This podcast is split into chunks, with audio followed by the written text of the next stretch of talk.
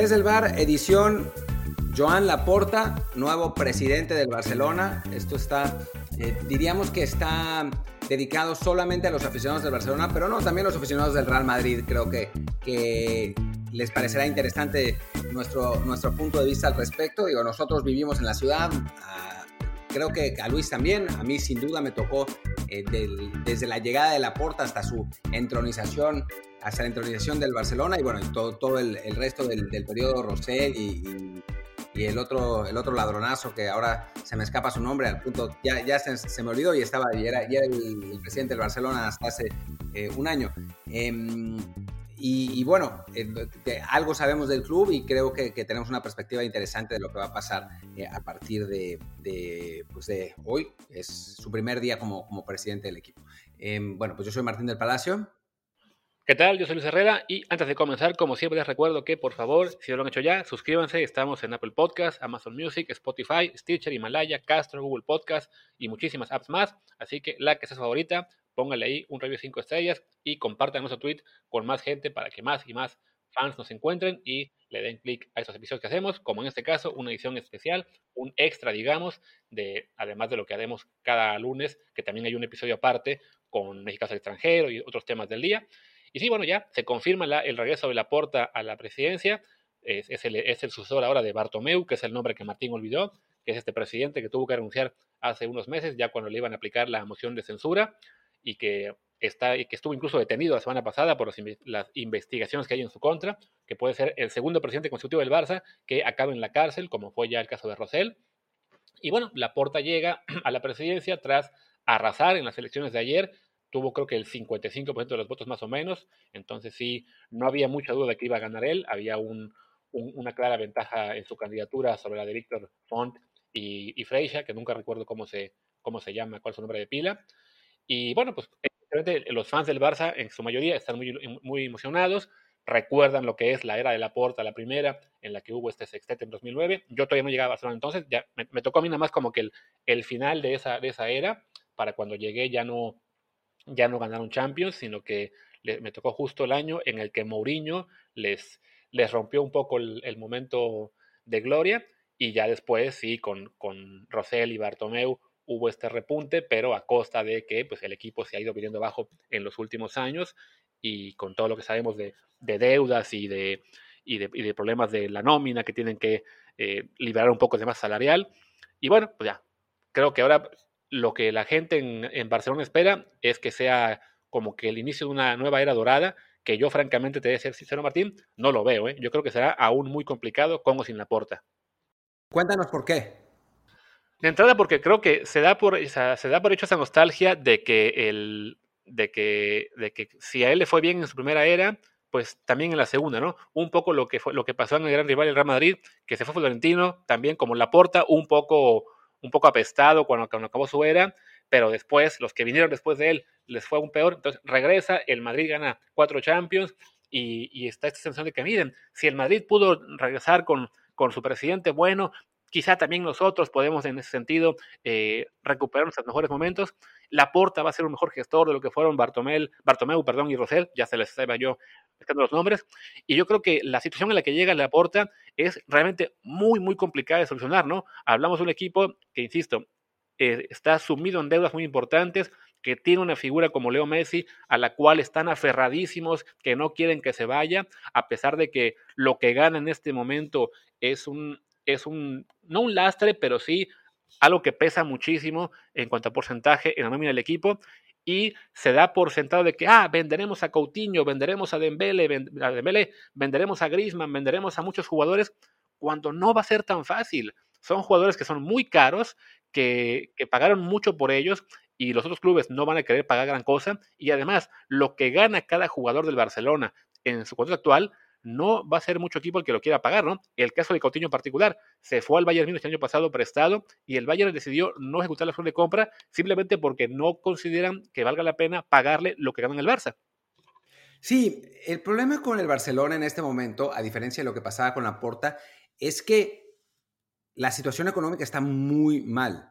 O sea, no, se puede llegar. La Porta, recordemos que cuando llegó al Barcelona la primera vez, eh, lo hizo prometiendo la llegada de Beckham. No llegó Beckham, a final de cuentas se fue al Real pero el que sí llegó fue Ronaldinho y Ronaldinho cambió por completo la dinámica del club. Eso en este momento es muy complicado. Dijo Laporta que, que él tenía más o menos un acuerdo con Haaland, pero yo francamente no lo veo, porque además Haaland no puede llegar, puede pues, pero, pero está muy complicado que llegue a final de esta temporada porque su eh, cláusula de rescisión con el Dortmund no empieza sino hasta 2022 y es una cláusula dentro de todo asequible de 70 millones de euros, más lo que le tengas que pagar de sueldo a, a, Haaland y lo que haya que pagar a su gente y todo eso, ¿no? Pero el Barcelona lo podría comprar. El asunto es que no lo puede comprar ahora, porque ahora el Dortmund lo puede vender a la cantidad que se le dé la gana y seguramente lo hará. Porque si no, lo tiene que vender a 70 millones. Y Haaland hoy en día es un futbolista que vale mucho más de 70 millones. Y el Barcelona no lo va a poder pagar. Eh, como bien dice Luis, eh, los aficionados del, del Barça eh, sueñan y, fantasean con que el, equipo va a poder vender a, todos esos futbolistas, pero en la práctica no va a poder, porque no, tiene, no hay mercado para ello y no hay dinero para ello, ¿no? En el, en el panorama del fútbol. Quizás los equipos de la Premier, o sea, quizás un equipo de la Premier pueda comprar a Cutiño, pero no lo va a comprar en los 80 millones de euros que, que los aficionados sueñan, lo comprará en 25, ¿no? Porque eso es lo que ha, ha jugado Cutiño hasta ahora. Eh, y así podemos irnos con, con, distintos jugadores. Al, dinero, al jugador al que le podían haber sacado más dinero era a Messi el año pasado y pues ya no se fue. Y ahora si se va, se irá gratis. Dice Laporta que va a convencer a Messi de quedarse y quizá lo haga, pero si lo hace no va a resolver la situación del Barcelona. O sea, vamos a tener a un Messi un año más viejo cobrando lo mismo, porque la porta para convencerlo le va a tener que dar un contrato similar al que tiene ahora y con un equipo con los mismos problemas estructurales que tiene en este momento. Sí, no, o sea, en el caso de Messi es el, aferrarse, ya hemos hablado de ese tema en algunas ocasiones cuando está eh, la posibilidad de salir, el club está tan aferrado a él que no imagina un futuro sin Messi, y sí es cierto que quizá si en el primer año que, que después de él eh, hay un paso atrás, es normal, le pasó al Madrid sin Cristiano incluso también, eh, no, no es sencillo reemplazar una gran figura, pero también es, puede ser un gran problema aferrarse a alguien que, si bien aún es un gran jugador, quizá aún el mejor del mundo, y quizá también sigue generando muchísimo ingreso para el Barcelona, pero en su conjunto, todo lo que él genera para el Barcelona ya a lo mejor no compensa lo que el Barcelona tiene que pagarle a él para, para que se quede, y además mantiene una sombra sobre el resto de jugadores que no termina de, explotar. El caso particular de Griezmann, que eh, hemos considerado que su posición ideal en el campo sería justo la que ocupa Messi hoy, y no acaba de brillar con el Barça por eso, ¿no? Porque tiene que adaptarse a moverse a otro lado, ya sea a, irse muy pegado a la banda o ser usado como nueve, eh, que no es tampoco su mejor área. Y entonces, evidentemente, ese tipo de jugadores que quizá si estuvieran ya por su lado, si, tuvieran, digamos, que asumir el control del equipo en definitiva, en lugar de estar siempre mentalmente apegados a Messi, pues no lo van a hacer de momento y mantienes esta dinámica en la cual jugadores que a nivel mundial uno pensaría que cualquier equipo quiere, como Griezmann, como Coutinho, como Dembele, no te rinden al nivel esperado por lo mismo, ¿no? Y al mismo tiempo te ilusionas con que los Ansu Fati y este chico que salió nuevo, el, ¿cómo se dice? Y likes, y Yikes, eh, y Yikes, eh, van, a, van a ser los nuevos, las nuevas estrellas, cuando lo más normal es que esos jugadores, sí, a largo plazo, en 3, 4 años, sean unos figurones, pero por lo pronto, pues son chicos de 18 años, de 17, que todavía les, les, falta para poder convertirse en las estrellas, ¿no? Si no está Messi en el Barcelona, creer que Ansu Fati e Jais van a ser los que lleven al Barça al campeonato es, la verdad, ser muy ingenuo. Sí, absolutamente. El mejor de todos esos es Pedri y por el momento pues no le ha alcanzado para, para poder poner al Barcelona en una, en una situación pues distinta, ¿no? Y Pedri para mí va a ser un, jugadorazo, pero todavía es, es, un equipo que depende demasiado de Messi y Messi pues no es el, futbolista que, que, era antes y no es el jugador que te pueda eh, dar títulos en este, en este momento, ¿no? Eh, en general, eh, creo que el, el, Barça va a pasar por una temporada de vacas más flacas. O sea, vacas más flacas significa no ser campeón de algo cada año, ¿no? Y eso que este año terminará ganando la Copa, seguramente, pero, pero no, no, no ser siempre campeón, sino terminar en segundo lugar en la, en, la Liga Española, en tercer lugar puede ser, eh, quedar en cuartos en la Champions, ¿no? O sea, las crisis que tienen los clubes de ese tamaño, pero pues sí, le espera un momento complicado con o sin la porta, aunque la porta lo haga realmente bien, la, solución para, para, el Barça no es de hoy para mañana, o sea, le cuelga. Entonces, em, creo que, que, los aficionados del Barça tienen que, que, digamos, relativizar sus expectativas, porque no, no va a ser tan fácil tan pronto. Sí, no, el caso que mencionabas de, de, las ventas que no van a ser lo que se espera, hay esta, este delirio colectivo de que, ah, a Coutinho lo podemos, ok, si pagamos por él 150 millones, seguramente lo podemos vender en 70, 80. No, como, es, como dices, nadie va a querer pagar eso, sobre todo por un jugador que con el Bayern fue básicamente una opción de recambio, rotación, que tuvo momentos buenos, pero nunca se consolidó como titular ahí. Y ahora en el Barça está, pues prácticamente, no borrado, pero sí es un jugador que está muy relegado en, el, equipo, ¿no? Hablamos de que está yo mirando sus estadísticas por, minutos, lleva en toda temporada apenas 657 minutos en liga, jugados en 12 partidos, después de que llevan, ¿qué? 26 jornadas, o sea, no juega ni siquiera la mitad de juegos en liga, y eso es contando con que además se lesionó Ansu Fati, que Jaix apenas está saliendo ahora como un jugador prometedor, que si, no, que si hubieran salido, digamos, más temprano, a lo mejor Coutinho habría jugado incluso menos, ¿no? El mismo caso con Pedri, ¿no? Que ese sí ya está siendo mucho más regular, ha jugado prácticamente todos los partidos de liga esta temporada. Eh, Trincao también está ahí, él, ha jugado mucho más como suplente, casi nunca como titular, pero sí, es de, si estás viendo que es un jugador que gana una millonada, que lo que gana no lo va a querer asumir ningún equipo importante por completo, tu mejor alternativa para, para librarte de él es más bien una venta como la de Luis Suárez, que fue eso, ¿no? Es gana muchísimo, sigue siendo muy bueno, pero ya no justifica lo que, lo que gana y además tenemos que liberar de algún modo eh, nómina en el equipo. Entonces a Coutinho, si lo acaban vendiendo la próxima temporada por 5, 8, 12 millones de euros y simplemente que otro equipo asuma el salario, ya es un triunfo para Barcelona. Sí, yo lo podría vender por más, porque al final de cuentas Coutinho es un jugador más joven, con, con, cierto cartel en, Inglaterra y eso, pero no, no lo van a vender por más de 30, 35, ¿no? Y eso, digo, que para cualquiera es una fortuna, para el Barcelona pues es un poco como, como tirar morralla, ¿no? Porque no, no le alcanza para nada para cubrir las necesidades que, que tiene. Eh, y bueno, Oye, y además, una cosa más, súmale que su lesión lo va a tener fuera de acción hasta abril por lo menos, entonces es otro lastre más a su, ¿cómo se dice? Pues a, lo que arrastra en ese momento, ¿no? Según Transfer Market, su valor de mercado ya bajó a 50 millones, cuando en su momento bajó mucho más. Y otro problema que además tiene el Barcelona es que esta, esta urgencia de liberarse de contratos pesados y prácticamente no tiene jugadores que vayan a acabar contrato pronto, excepto los que sí quisiera renovar, ¿no? El caso de Messi, que se le acaba en junio, el caso de Mingueza, esa defensa que ha empezado a destacar últimamente, que también se le acaba en junio, y el año que viene se le acaba a Sergi Roberto, a Ansu Fati y a, a también y a Dembélé.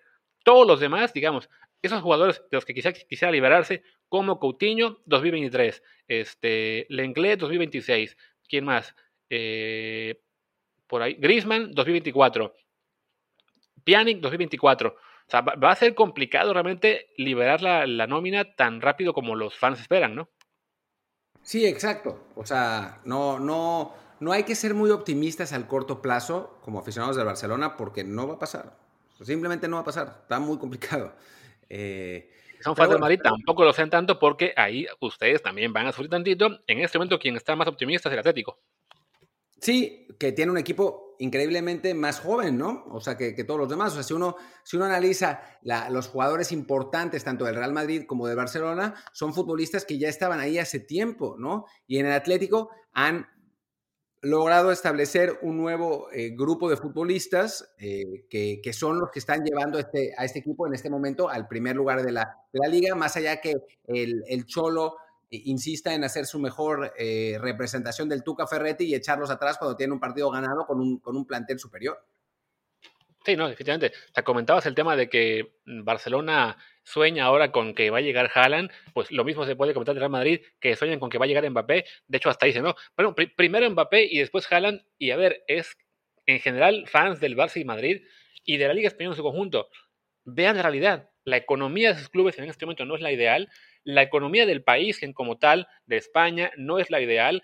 es, digamos, en términos futbolísticos, el que va a acabar más golpeado por la pandemia. La Premier League está, sigue, digamos, imprimiendo dinero a carretadas. El Bayern Múnich sigue siendo un equipo muy sólido. El Paris Saint Germain sigue teniendo a los jeques atrás que van a pagar todas las, deudas que, que sean necesario.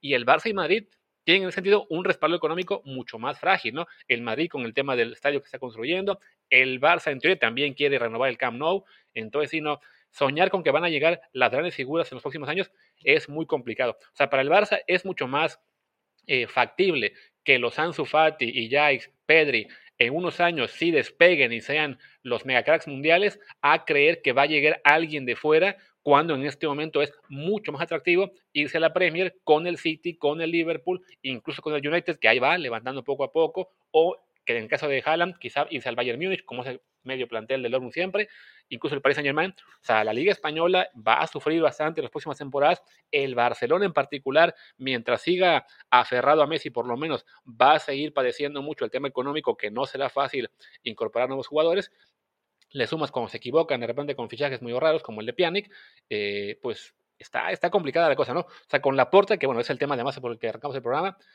puede que sí sea un mejor gestor, y bueno, y lo es seguramente que, que Rosell y Bartomeu, puede que haya una transparencia y una limpieza en el manejo del club mucho mejor del club en la última década, pero creer que van a regresar las épocas del sextete, de, la, aparición de Messi, de que Xavi cuando venga va a ser el nuevo Guardiola, sí es ser, la verdad, creo yo, un poco ingenuo, un poco iluso y también pues es el camino a llevarse un chasco muy, muy fuerte.